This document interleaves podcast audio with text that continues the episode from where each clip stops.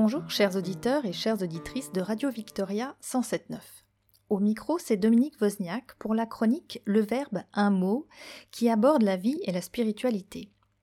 Aujourd'hui, je vais vous parler des Ikikomori.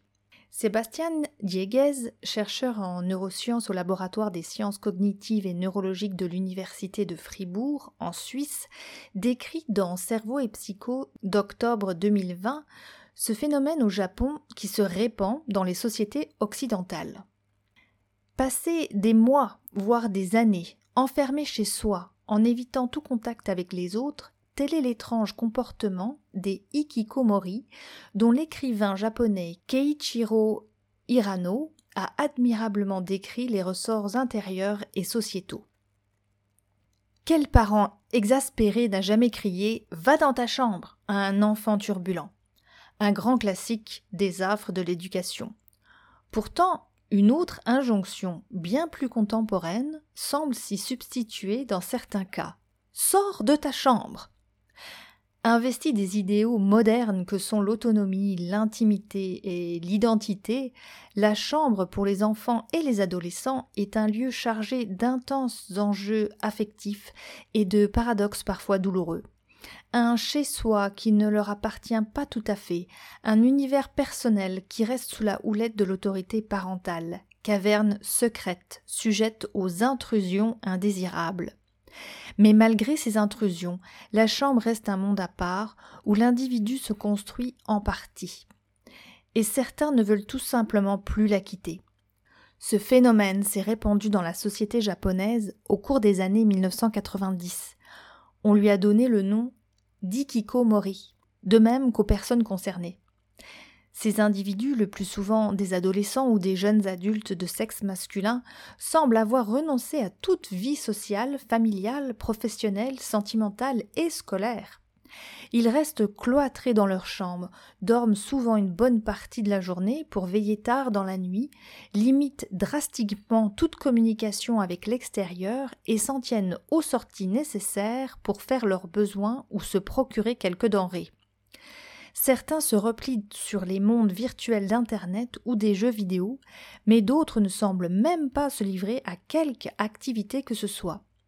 Dans de nombreux cas, la claustration conduit à des conflits, à l'expulsion, à l'hospitalisation et à la déchéance.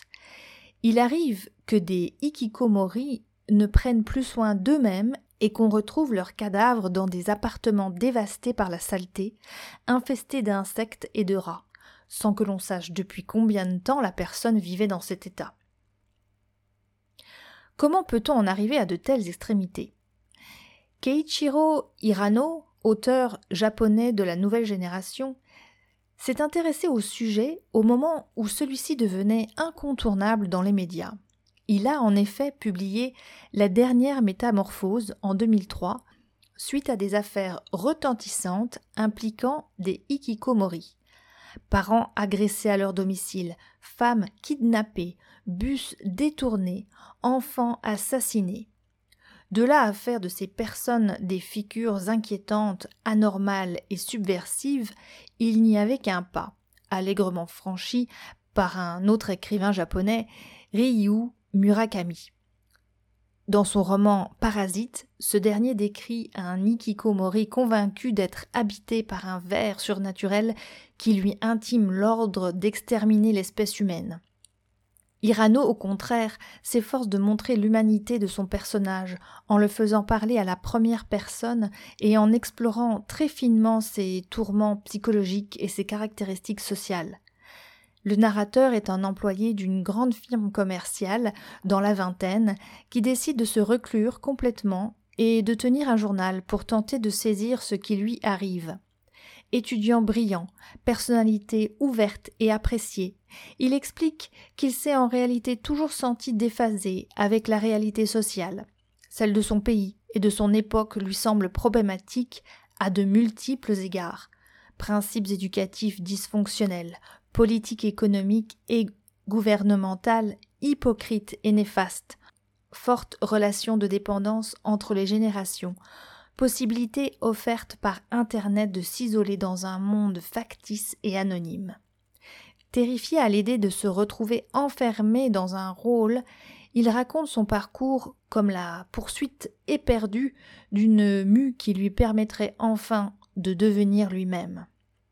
En arrière-plan, il s'adonne à une réflexion sur la métamorphose, célèbre nouvelle de Franz Kafka, dans laquelle il pense avoir trouvé un parallèle avec son vécu. C'est donc par la pression exercée sur lui par l'ensemble de la société à laquelle il appartient que le personnage du roman semble expliquer son étrange attitude. De fait, le phénomène ikikomori est aujourd'hui largement envisagé comme l'effet combiné de facteurs psychologiques et culturels. Mais au moment où Hirano écrit son roman, ce trouble est relativement nouveau dans la sphère publique et scientifique, et on ne sait alors quasiment rien sur lui. Au début des années 2000, le gouvernement japonais décide de lancer des recherches sur le sujet et les premières études sont publiées dans le courant de la décennie. Cette approche initiale est presque exclusivement basée sur le modèle psychiatrique, c'est-à-dire qu'on cherche des critères diagnostiques fiables, des explications de type pathologique et des traitements qui règlent le problème. Un consensus strict n'ayant pas encore été obtenu sur la définition de l'ikikomori, la plupart des psychiatres s'en tiennent à des descriptions telles que l'état d'évitement de tout engagement social accompagné d'une réclusion persistante au domicile depuis au moins six mois pour des raisons diverses. Le terme d'ailleurs ne désigne en japonais qu'une variante de retrait social ou réclusion volontaire à domicile. Écoutons à présent la troupe Kodo qui joue des tambours traditionnels japonais appelés taiko.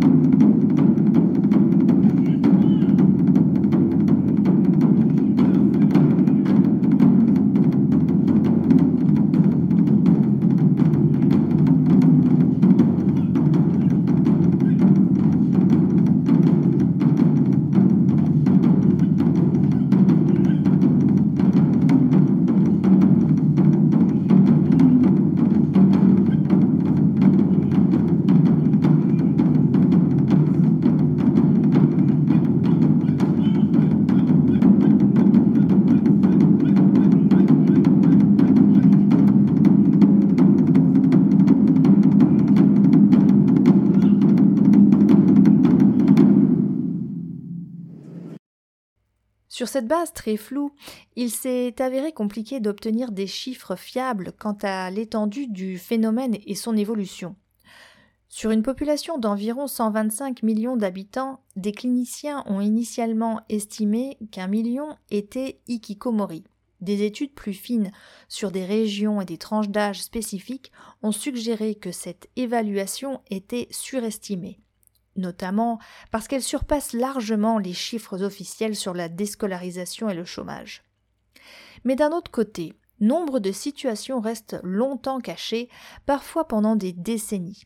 D'une part, car elles sont considérées comme honteuses, et d'autre part car la durée et les conditions de l'enfermement sont extraordinairement variables, Certains effectuent par exemple une activité lucrative en télétravail, là où d'autres sont entretenus par leurs parents ou par une rente.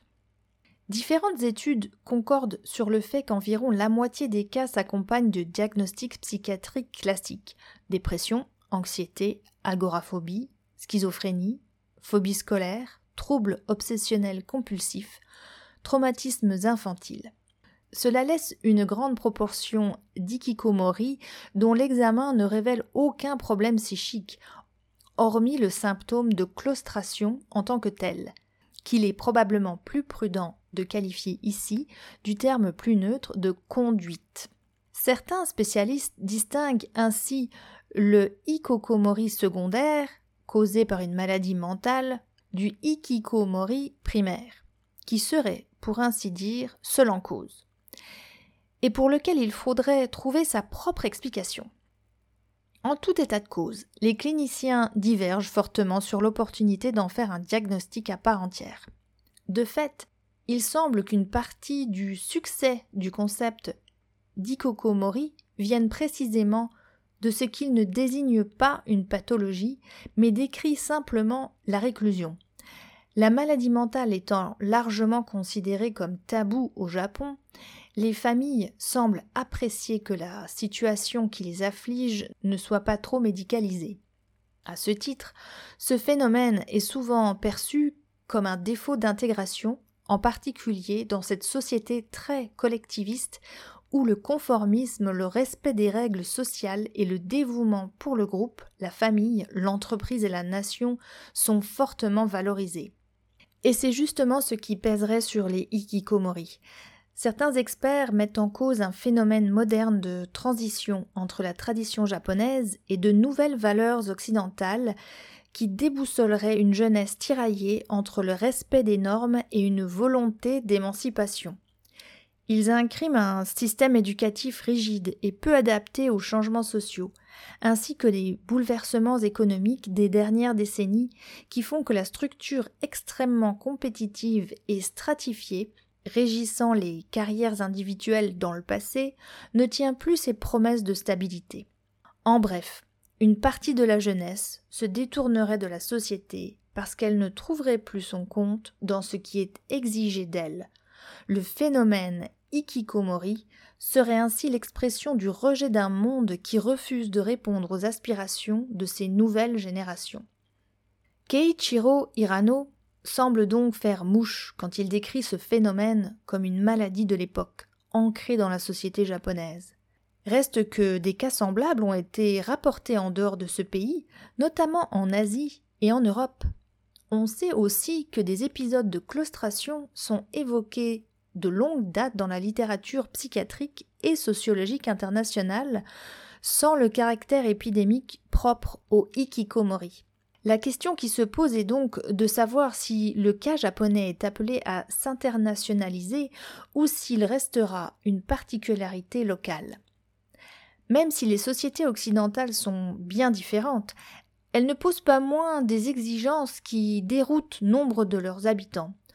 En témoigne par exemple l'attention médiatique récente autour des bullshit jobs, ces métiers dans lesquels les travailleurs peinent à trouver un sens. Qui sait s'ils ne finiront pas eux aussi par se demander s'ils tiennent tant que cela à sortir de leur chambre.